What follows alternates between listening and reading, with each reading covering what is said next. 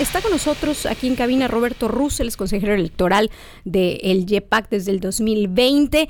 Y si algo también tiene noticias falsas es la política y todo lo que... Este, y todo alrededor. alrededor. Roberto Rus. Eh, muchas gracias por la invitación. No, pero justo eh, es impresionante lo que está pasando. Ayer tuve una conversación con una persona que encabeza uno de los departamentos en Meta, México. ¿Ah?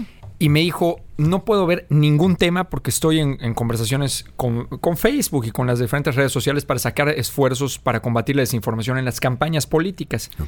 Me dicen, no puedo ver absolutamente nada. Estamos todo el equipo de, Meta en México concentrados en la guerra, ¿no? Eh, están, me imagino que están buscando noticias falsas hasta personas que ni de eso trabajan en Facebook. Exacto. O sea, pusieron, porque eh, incluso uno de los casos más interesantes, hubo una, una imagen hace unos años que afectaba la percepción de las personas judías, que si tú la compartías en Facebook, aunque sea para decir esta imagen es falsa, eh, Te castigaban. no, suspendían tu cuenta. ¿eh? Ah, y en algunos casos la eliminaban. O sea, Facebook y muchas empresas en Silicon Valley y demás eh, tienen mucha influencia eh, judía y, obviamente ahora estamos viendo que la guerra se está haciendo... Hay que entender la desinformación como un arma más. Sí, claro. ¿Por qué? Eh, los, para la percepción pública, sobre todo en Occidente, jamás pues, es un grupo terrorista. Ellos pueden hacer lo que les dé la gana, ¿no? Para la percepción de la opinión pública. Pero Israel no. Israel es civilizado. Israel, cada movimiento que haga tiene que ser consensado con la opinión pública, ¿no? Entonces. Y venía con una popularidad interesante por temas de vacunación y su manejo de la pandemia, y como que habíamos estado hablando muy bien de Israel en los últimos años. No, y además entregaron ya por fin a, este, al, acusado de, abuso sexual, este Andrés Ruemer, ¿no? Ya por fin lo encontraron y se lo dieron ya al gobierno mexicano. Pero aquí el punto es que hay contenido de videojuegos difundido, hay imágenes de la pandemia, de personas en camas y todo que las están utilizando para eh, tergiversar eh, la guerra, hay eh, videos falsos, hay imágenes creadas con inteligencia artificial, o sea, ya es prácticamente imposible saber qué es verdad y qué no en la guerra. Eh, es que la, única manera que nos está quedando es confiar en el medio al que sigas, ¿no? Puede ser un portal, puede ser un canal de radio, de televisión o lo que sea, periódico, pero no nos está quedando de otra. Porque, por ejemplo, ustedes en este programa de radio hacen la chamba de verificar en redes sociales nadie verifica nada, ¿no? o, otro de los ejemplos es el eclipse, ¿no? Eh, eh, veía, veía, una fotografía que ahorita la vamos a ver para todos ustedes que estamos en, YouTube. Esta fotografía eh, apareció aquí en Yucatán, me parece. es correcto. que, para los que están en radio es Chichen Itza con, con una media luna como si fuera del es eclipse. el eclipse. o sea, es, el eclipse, pero, pero enorme, ¿no? Pero enorme, o sea, sí parece como si lo tuviéramos encima y justo arriba del castillo. O sea, es una imagen muy bonita, pero es más falsa que un billete de 12 pesos. Es correcto. Eh, lo que pasa es que lo que dijo, hay un medio eh, pues relevante aquí en Yucatán que publicó esa imagen, ¿no? Porque creo que uno de los reporteros de ese medio fue el que la tomó. El problema es que el único que pusieron es fotografía del eclipse con doble exposición. ¿Ustedes saben qué es doble exposición? Pues yo, hasta ahorita me lo empiezo a imaginar. Yo, no me acordaba que era doble exposición y obviamente nadie en redes sociales sabe qué es doble exposición, pero doble exposición es le tomas una foto al eclipse y luego le tomas una foto a la pirámide de Kukulcán y luego como que las entrelazas, ¿no? Como no sé de fotografía, no quiero desinformar. Vamos a decir que, las unes, las, las photoshopeas. como, que las unes, ¿no? O sea, entre la doble, con todo respeto a las personas expertas en fotografía, entre doble exposición y editar algo por Photoshop, perdónenme, no hay mucha diferencia desde la perspectiva de desinformación. Y aquí el tema es, y creo que es donde hay que abundar, es el objetivo. Porque esta imagen, cuando la ves, te llama a meterte a ver, ¿y qué pasó ahí? Porque es una imagen muy llamativa.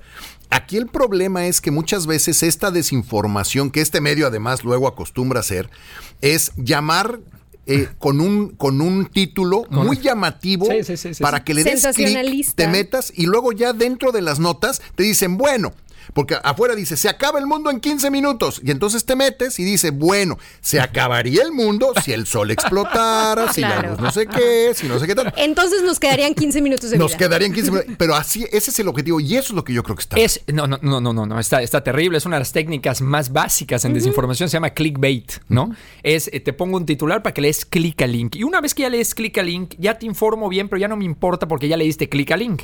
Y, apuesto a que no vas a leer todo. No, va a salir, y además no va a salir. si no, es y además que ya monetizaron. Si es que abres, Si es que abres el link, si no ¿eh? compartes antes de No, no, pero ya monetizaron. Como ya le, le diste clic al link, este, hasta te pueden poner es falso, es falso, ¿no? O sea, eh, pero el problema es que ya les generó ingresos La pregunta, engañarte. ¿no? Justamente la pregunta es ¿por qué existe la desinformación? Porque genera tráfico. ¿Cómo monetizan ese tráfico? Bueno, porque genera tráfico y en el caso de la guerra, porque defiende, por ejemplo, mucha gente utilizó lo de los 8 mil millones que mandó supuestamente Biden a la guerra y, o sea, eh, utilizan estas eh, para influir en la opinión pública, para determinar la respuesta de Israel, para determinar si se mete en otros países. Ahorita acaban de inventar, Rusia sacó una noticia falsa de que Ucrania le estaba mandando armas a Hamas, ¿no? O sea, eh, tratan de hacer si esta... o sea, hay muchas razones. Pero la que dice Viridiana creo que es la más falsa. Es monetizar, crear tráfico. Bueno, la más falsa, más perdón, la más efectiva. la más, Yo dije, ah, caray, estoy la, la más frecuente, perdón, la más frecuente, porque la mayoría de las noticias falsas en Internet es para monetizar o para hacer un fraude, para engañarte y que des tu tarje- tarjeta de crédito, que etcétera. O sea, el famoso phishing y otro tipo de cuestiones. Entonces, una de las razones es dinero.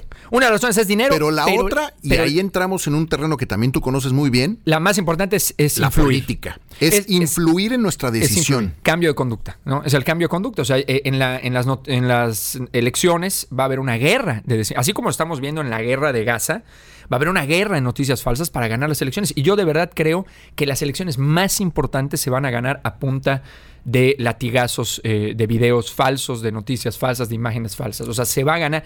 Cuando dicen es un voto libre, informado y secreto, pues secreto sí, porque pues votas en una urna secreto, pero libre e informado, ya no tengo tanta ¿Cómo seguridad. le hacemos para ¿no? ser libres e informados? Eh, En términos generales, digo, hablando de política siempre, pero en términos generales. seguir medios eh, responsables como el, en este caso el de ustedes y, nos y vale, otros. De- decía un chiste, no me gusta citar a Chumel Torres, pero bueno, es, eh, decía una broma que me llamó mucho la atención. Por favor, solo sigue noticias de medios que tengan un edificio, ¿no? Pero yo, Sí, yo recomendaría Es, es una frase muy común. eh, no, es- no, es- no sé si sea de Chumel, pero. pero que tengas que tenga Sí, un edificio. La- tu tía Juanita no tiene un edificio, ¿no? Le dice, pero, o sea, por las noticias que comparten. Bueno, es hay un mucho más complicado que una empresa grande que tiene instalaciones, que tiene la lana para tener Que unas también muy instalaciones. irresponsables, sí, claro que ¿eh? sí, pero es- ponen en juego mucho más. Pero, pero aquí el punto es no solo de un medio. ¿no? Me van a regañar en Telesur, pero yo sí recomiendo ver varios medios de comunicación, No, sí, claro. contrastar las noticias. Totalmente. Eh, a- ahora ya tenemos, tenemos la inteligencia artificial, ChatGPT y otras. ¿Ese que te, te ha ayudado a ti en algo? A mí sí me ayuda porque le pregunto, oye, ¿consideras que esta noticia es falsa? Y te hace un análisis Ah. crítico.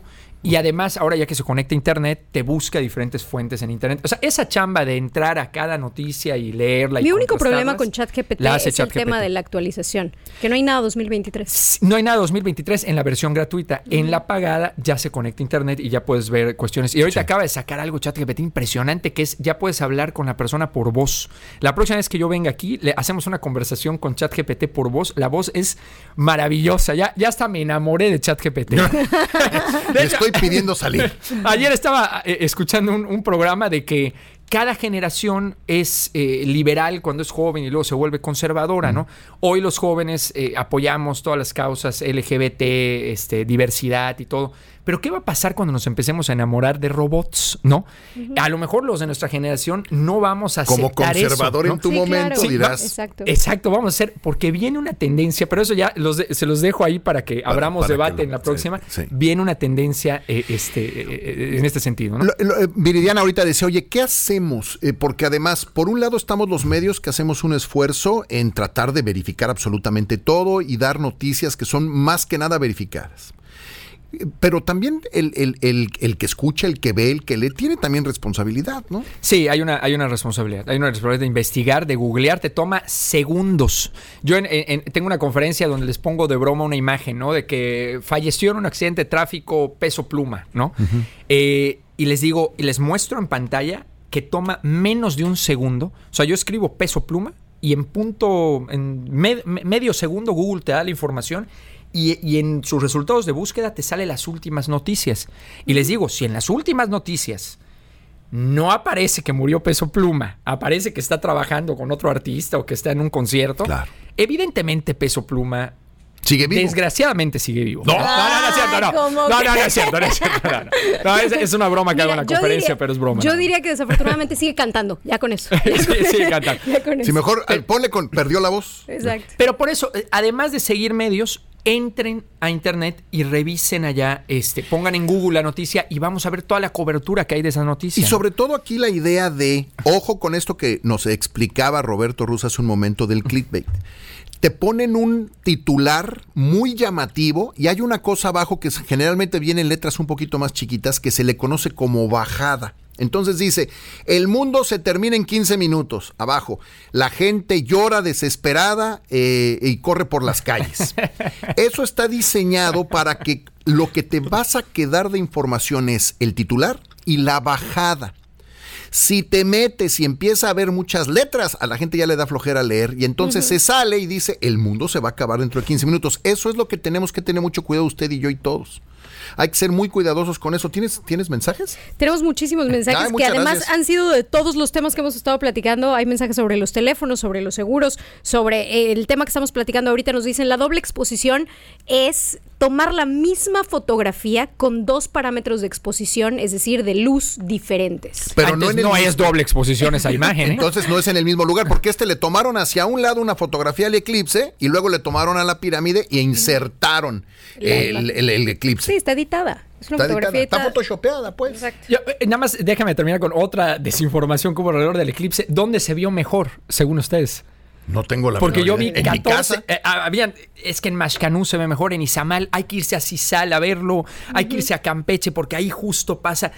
Es, astronómicamente ama- hablando, ¿qué diferencia hay entre Sí había Campeche y una Mérida? diferencia ¿no? entre el porcentaje que tapaba dependiendo del ángulo con que lo veías, ¿no? Y Yo- lo yo- máximo a lo que se podía aspirar era 96 o 97% cubierto el sol. Yo, yo la verdad no tengo la capacidad de ver la diferencia. En, o sea, me, me muestras tampoco. una foto y no sé si es de Mérida, de Estados Unidos. Hay, hay imágenes de Estados Unidos incluso donde se ve impecable el, el- Sí. el eclipse. Entonces, no, no sé si... si Robert, nos Pero vamos a tener, nos vamos a tener que ir. Leemos mensajes ahorita regresando. sí. me van a tener sí. que sacar. Sí. Es otra cosa.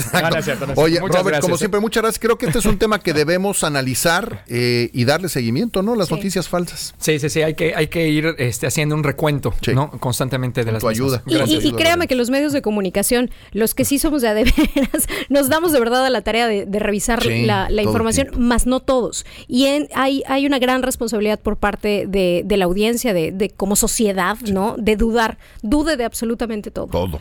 Es correcto. Bueno, eh, Roberto Ruz, muchísimas gracias. Te seguimos, te seguimos. Como siempre, le pone ahí arroba Roberto Ruz y lo va a poder seguir en su. Él sí no da información falsa. No, bueno, Tengo mis dudas. No, no es cierto, no es cierto. Gracias.